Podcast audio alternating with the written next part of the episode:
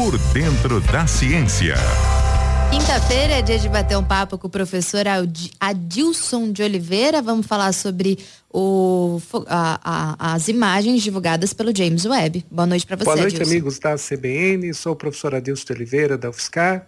E nessa semana volto novamente falando sobre o telescópio espacial James Webb, que no último dia 12 divulgou quatro imagens espetaculares mostrando o potencial desse instrumento e como ele vai poder revolucionar a astronomia. A primeira imagem que ele divulgou, foi divulgada essa semana foi a imagem de um exoplaneta que tem uma sigla WASP-96b, que fica a 1.150 anos-luz da Terra, que tem uma órbita de 3, 4 dias ao redor da estrela. Ele tem mais ou menos a metade da imagem do Júpiter e eles conseguiram fazer uma imagem na região do infravermelho e conseguiram identificar né, alguns materiais né, na atmosfera, além da assinatura da presença de água. Né? Então, isso foi um avanço muito importante já no primeiro, nas primeiras imagens.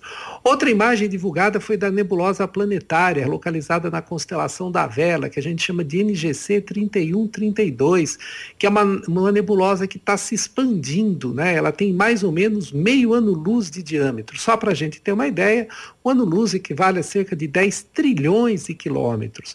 E essa é uma imagem fantástica dessa nebulosa, com detalhes nunca antes visto, né, comparado com imagens anteriores.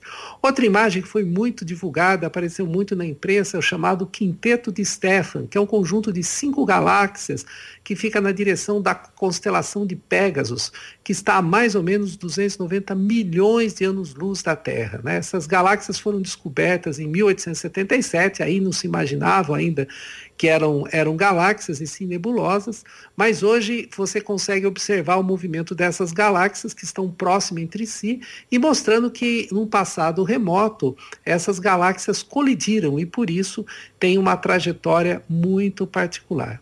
E finalmente a a NASA divulgou também uma imagem muito importante da nebulosa Eta Carinae, chamada muitas vezes como nuvem da Carina.